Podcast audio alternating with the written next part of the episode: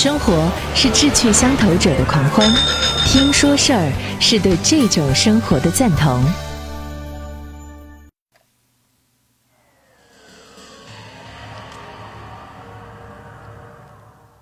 各位好，我是张瑞，继续我们今天的《山海经》系列。在上一期我们说到了南朝的时候的梁朝，萧梁时期，天狗吃人心的流言开始流传。那么到梁朝灭了之后，降了之后啊，这个流言并没有消散，还时不时会出来。那么经常会以帝王无德的这个时候作为一种罪证出现，比如说在隋文帝开皇年间，丞相高迈在奏章当中就隶属陈后主事荒悖滋甚、天厌乱德的罪过，说导致民间呢或行路共传鬼怪，或寡人干以祀天狗，或自舍身以验妖蛾，人神怨愤。怪异渐发呀，在唐代的史书当中，吃人的天狗被描绘的更加的栩栩如生了。身衣狗皮，铁爪，眉宇暗中必取人心肝而去。这天狗第一次出现是在唐太宗的贞观十七年（六百四十三年）的七月，民间盛传说皇上。派成成鬼取人心肝以祀天狗，结果朝廷呢对这种传言不得不屡屡下达谕旨来安抚民心。天狗的第二次现世是在唐玄宗的天宝三载（七百四十四年），长安到处都流传着说官府迁城城补人心肝以祭天狗，这个经济周边的县城一度发生大恐慌啊。这两次天狗吃人心的流言兴起，当然都是有相应的当时的朝局背景的。比如说贞观十七年，因为君臣父子之间的猜忌，太子李承乾被废，唐太宗盛怒之下，还赐死了义母的弟弟汉王李元昌、皇子齐王李佑，还有驸马都尉杜和。以及陈国公侯君集等人，同时呢，还囚禁了企图夺嫡的魏王李泰。朝政官员或者是丢官丧命，或者是发配边塞，当时朝局是动荡不安的。那么，唐玄宗天宝三载又是什么事儿呢？那是奸相李林甫攫取朝堂权力。叛贼安禄山势力做大的关键一年啊，李林甫真的是一个大奸相，但是也奇了怪了，唐玄宗呢身边当时全都围绕着像高力士、李林甫、安禄山这样的奸相，那些忠良之臣反而被排挤在外，大唐帝国由此转盛为衰，所以你可以看啊，一个朝代。它由盛及衰是有一个节点的，也就是说是有个拐点的。那么拐点的出现的前后，必然有一个共性的东西，就是人事混乱。大唐三百年发生了两次天狗吃人心的流言，巧合吗？并不是。修撰史书的人在描绘天狗吃人心所带来的惶恐的时候，更加的是着力渲染。这是通过鬼怪妖邪的传说来隐喻所谓的天机。贞观之治，开元盛世，青史留名啊！在这样的盛世之下，民间却流言四起，暴露的正是被繁华所掩盖的危局。吃人心的天狗到底是什么？其实是老百姓的恐惧之心。天狗的传说，也不单单是在我们中国，呃，也流入了日本，随后呢，也成为日本的妖怪文化的顶流了。在后来不断的一些变化呀、增加当中，又幻化出了新的怪异的形态。我们看到，呃，江户时代的一位画家，日本的画家，他叫鸟山实验，他画了一个怪鸟形的天狗。后来呢，又变成鸦天狗，鸦片的鸦。后来呢，还变成了一种长着长鼻子的大天狗，那鼻子这长得像匹诺曹一样的。日本把很多没有办法解释的现象都归为天狗所为。那么，在明代的彩绘本《食物本草》当中的幼科动物獾，它的俗名叫狗獾、山狗、天狗，哎，倒也很可能啊，就是《山海经》当中天狗的原型。在每年的农历四月初八的时候啊，在我们的江苏省镇江市丹徒区宝堰镇这一带，人们都会过一个节，叫赶狗节。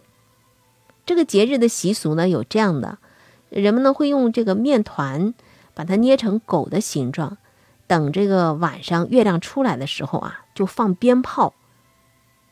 他这个面团捏的这个狗呢，是回家啊，鞭炮放完之后回家把这个面狗蒸了吃。那么他还要用烂泥，用泥捏一个狗的模样，放着鞭炮的时候呢，就把这个泥狗倒到荷塘里头去。为什么要这样做呢？据说啊，古时候是出现了一群舔狗，抢粮食，糟蹋粮食，老百姓是哭天抢地，苦无对策。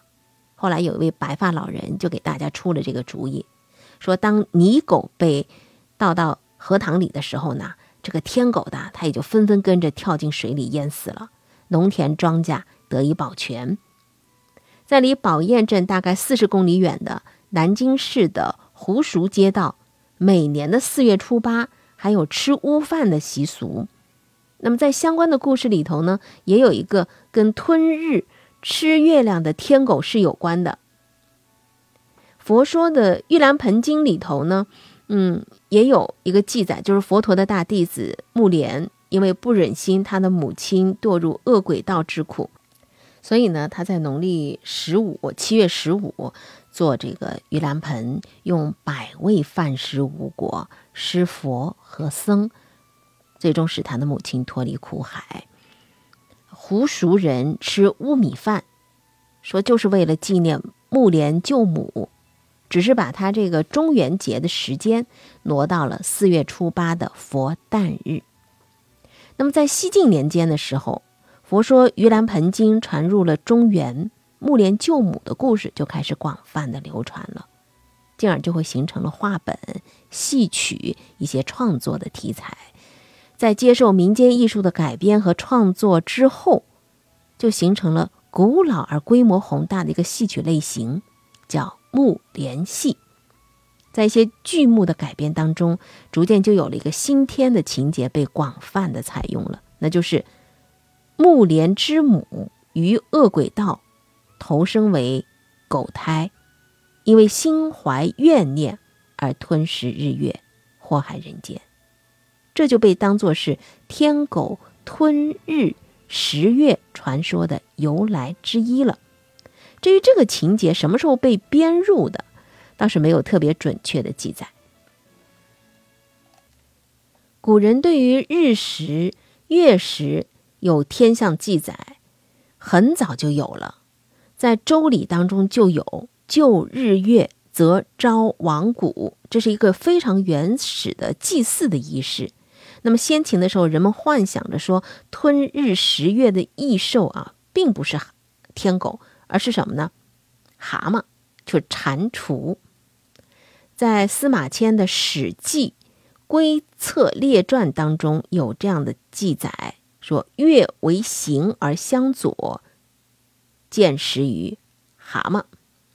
刘安的《淮南子》当中也有说：“月照天下，食于蟾蜍。”唐宋的时候也有传闻，古老说：“十月蛤蟆精，蟾蜍十月影，大明夜已残。”吞日食月的主角由蟾蜍变成了天狗，这又是什么时候开始的？那大概就是明朝以后的事儿了，一直到清代被广泛的接受。在一八七三年的时候，《申报》上头刊登过一篇祭月食的文章，就出现了说按俗谓天狗星食月，殊属荒诞可笑的科学批判文章。在这之后，随着人们天文知识的推广，天狗吞日食月的说法就被不断的拿来做一个反面的例证了。小学语文教材当中有一篇文章叫《看月食》，这篇文章影响了好几代人吧。一方面，它打破了民间传说的迷信；另外一方面呢，它又固化了我们认为这个民间传说是什么，就是天狗来吞了太阳、吃了月亮这样的观念。所以让现在人都认为说这个说法从古就有，其实不是。经过我们今天说天狗的这个故事，你应该明白了，原来这个天狗跟我们现在所说的完全是两回事儿，是吧？《山海经》里的最初的原始的记录不是这样的。像猫不是犬，是瑞兽还是凶兽？吃人心也好，吞日月也罢，从《山海经》里走出来的天狗，一直是作为神话传说当中的一个存在。人们对它的想象也都脱离不了天界，它还曾经被当作是什么二郎神的哮天犬，呃，也被说成是金地藏带来中国的白犬善听，就是地藏菩萨的那个坐骑啊，谛听。在日本的妖怪神话里头，天狗虽然说是从中国传去的，但是不管是它的外形还是它的寓意，跟我们在说的这个天狗又有了天壤的区别。那么现实当中，这个神奇的动物到底是有没有呢？